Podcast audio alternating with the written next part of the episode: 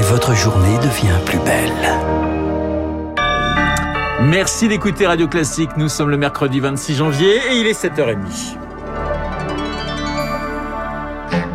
La matinale de Radio Classique avec Renaud Blanc. Et à 7h30, le journal nous est présenté par Charles Bonner. Bonjour Charles. Bonjour Renaud, bonjour à tous. À la une ce matin, face à la Russie, Emmanuel Macron promet de la fermeté et du dialogue. Le chef de l'État s'entretiendra vendredi avec Vladimir Poutine, mais avant il prévient, la riposte sera là et le coup élevé en cas d'agression russe, Pierre Collat. Oui, c'est ce qu'a dit Emmanuel Macron hier à Berlin, à l'issue d'une rencontre avec Olaf Scholz, le chancelier allemand. Le président français n'a pas précisé quelle serait la nature de cette éventuelle riposte. Le but était surtout de montrer que les Européens sont unis face à cette crise, pendant que les Américains, eux, choisissent la manière forte. Joe Biden a annoncé avoir placé 8500 militaires en état d'alerte.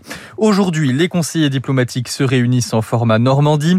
Français, Allemands, Ukrainiens et Russes ont rendez-vous à Paris. Une réunion qui selon Marie Dumoulin, chercheuse pour le Conseil européen des relations extérieures, pourrait permettre de dissiper des perceptions faussées. Dans les médias russes, on a beaucoup en ce moment l'idée que les Ukrainiens pourraient lancer des actions militaires pour reprendre le Donbass par la force.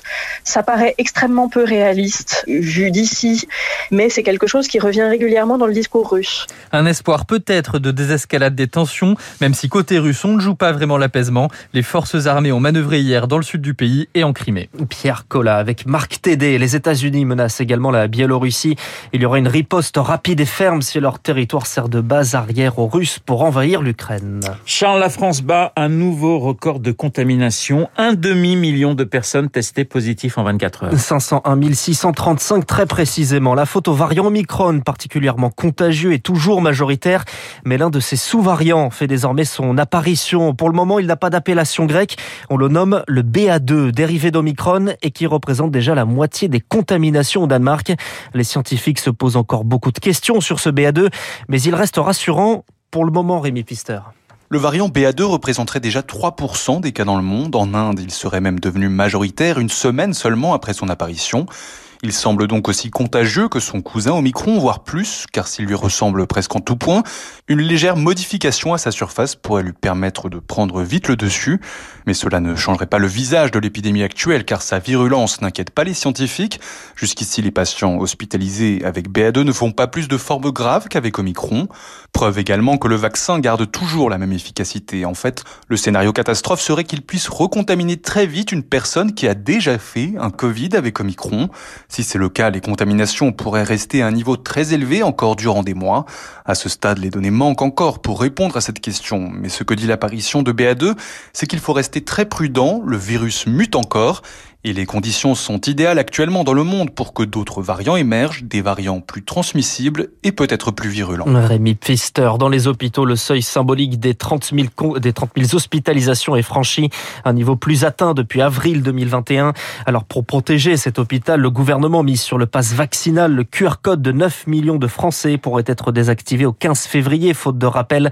À cette date, les règles changent. Il faudra avoir reçu sa dose supplémentaire dans un délai inférieur à 4 mois. Pour les enfants. La règle change une nouvelle fois. De nouveau, l'accord d'un seul des deux parents suffit pour la vaccination des 5-11 ans. Charles, le patron d'Orpea, convoqué par le gouvernement dans les plus brefs délais. Jean-Christophe Romercy sera reçu par la ministre chargée de l'autonomie, Brigitte Bourguignon.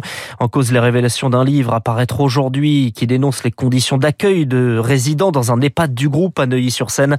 L'action d'Orpea a encore chuté hier de 20% après 24 heures de suspension de sa cotation. Les salariés d'EDF en grève aujourd'hui, mouvement social et colère de la direction contre la demande de l'État actionnaire de vendre davantage d'électricité aux concurrents d'EDF à prix réduit. Une mesure décidée pour contenir la facture d'électricité des ménages et des entreprises dans un contexte d'inflation. On y revient dans le journal de 8 heures de Lucille Bréau. Vous écoutez Radio Classique, il est 7h34 à moins de 3 mois de l'élection présidentielle. Le Conseil constitutionnel fixe les règles. La règle des 500 parrainages est maintenue. Dépôt 4 mars, dernier délai. Le président du Conseil Laurent Fabius, tenait hier une conférence de presse, l'occasion également pour lui de défendre son institution, son rôle de garant de la Constitution, alors que certains candidats le remettent en cause régulièrement, Lauriane Tout le monde. Jamais il ne le nommera, mais c'est à Éric Zemmour que s'adresse Laurent Fabius, le président du Conseil constitutionnel. Ce gouvernement des juges, honni par le polémiste d'ultra-droite qui entend, lui, réformer le pays à coup de référendum en évinçant les sages. Certains disent, après tout, le peuple, il peut faire ce qu'il veut. Et les juges constitutionnels n'ont pas à s'en. Non, non, non, non. Moi, je ne suis pas candidat à l'élection présidentielle et je n'ai, avec le collège qui m'entoure, absolument pas à polémiquer avec tel ou tel candidat ou tel ou tel candidat. Nous, nous sommes là pour faire respecter l'état de droit. Mise au point également sans le nommer pour Jean-Luc Mélenchon, le candidat de la France insoumise qui veut modifier la Constitution via son article 11 par référendum là encore. Il est tout à fait exact que le général de Gaulle a procédé ainsi. Mais euh, je ne veux être désagréable pour personne n'est pas le général de Gaulle qui veut. À bon entendeur. Le monde, c'est un sujet récurrent des campagnes présidentielles, le rôle de la France lors de la guerre d'Algérie. Emmanuel Macron reçoit aujourd'hui à l'Elysée des associations de rapatriés algériens. Le chef de l'État devrait admettre le rôle des militaires français dans la fusillade de la rue d'Isly à Alger quelques jours après les accords d'Évian en mars 62. Des partisans de l'Algérie française mitraillés au niveau d'un barrage tenu par des militaires. C'est l'un des premiers épisodes, des premiers épisodes d'un exode massif des pieds noirs. Et c'est un autre pan de cette guerre, le sort réservé aux harkis. Ces 90 000 supplétifs de l'armée française arrivés en métropole après l'indépendance. Le Sénat adopte à l'unanimité un projet de loi qui prévoit un pardon et une réparation de ces harkis et qui reconnaît les conditions indignes, c'est le terme utilisé de leur accueil en France. Les harkis, leurs familles et leurs descendants, une communauté de 800 000 électeurs, forcément courtisés avant chaque élection. Mohand Amoumou, le président de l'association Agir pour les harkis, comprend cet intérêt des candidats, même si aujourd'hui la communauté est assez hétérogène. Par le passé, probablement que les anciens votaient plutôt à droite. Depuis, les enfants sont plus nombreux que les parents, sont d'abord des citoyens français et ils votent très diversement. Bien sûr qu'ils seront sensibles aux actes et aux propositions des uns et des autres, mais ils ne vont pas voter que par rapport à cette part d'identité. 800 000 électeurs, ça ne se néglige pas, d'autant que ce sont des citoyens qui votent. Et quand on sait aujourd'hui qu'il y a beaucoup d'abstention et que ça se joue euh, la qualification au deuxième tour à quelques centaines de milliers de voix, bien évidemment que ça intéresse les candidats. Un propos recueilli par Augustin Lefebvre. Et puis on termine avec l'Open d'Australie et la déception pour les Français. Alizé Cornet éliminé cette nuit en quart de finale face à l'américaine Danielle Collins. En 2-7, Collins qui rencontrera la polonaise Iga Swiatek. Hier, Gaël Monfils également battu lui aussi en quart en 5-7 face à Matteo Berrettini.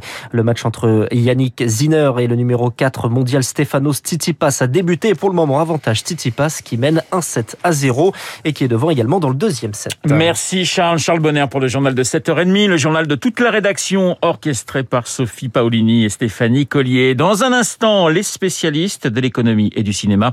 Au programme, Isabelle Huppert, Reda Kateb et Sandrine.